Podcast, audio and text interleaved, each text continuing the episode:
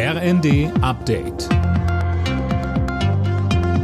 Stündlich neu. Auf den Punkt informiert.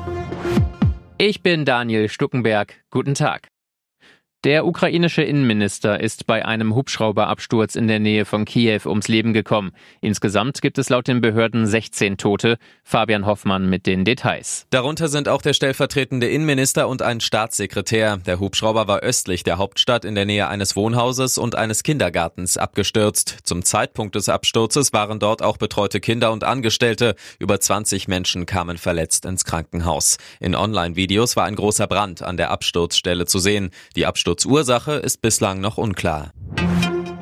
Bundeskanzler Scholz ist heute beim Weltwirtschaftsforum in Davos und der Ukraine-Krieg sowie die Lieferung von Kampfpanzern bleiben das größte Thema. Viele warten mit Spannung darauf, ob und wenn ja, wie sich Scholz in Sachen Leopard 2 positioniert. Mehrere andere Länder, wie zum Beispiel Großbritannien, haben schon gesagt, dass sie Panzer liefern. Unter anderem Polens Präsident Duda forderte Deutschland nochmal auf, mehr militärische Hilfe für die Ukraine zu leisten. Nach Scholz wird auch der ukrainische Präsident Zelensky eine Rede halten.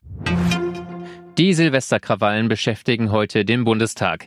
Die Union hat eine aktuelle Stunde dazu beantragt. Mehr von Daniel Bornberg. In Berlin und anderen Städten waren Polizisten, Sanitäter und Feuerwehrleute in der Silvesternacht mit Böllern und Raketen angegriffen worden. Das hatte eine kontroverse Debatte ausgelöst über härtere Strafen, ein grundsätzliches Böllerverbot und auch Integration.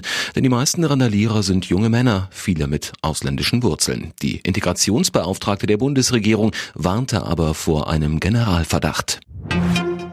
Hamburgs Elbphilharmonie ist künftig auch auf der 2-Euro-Münze zu sehen. Nächste Woche werden die ersten Elfi-Münzen herausgegeben. Die Bundesbank prägt jedes Jahr ein Wahrzeichen aus einem anderen Bundesland auf die 2-Euro-Münze. Alle Nachrichten auf rnd.de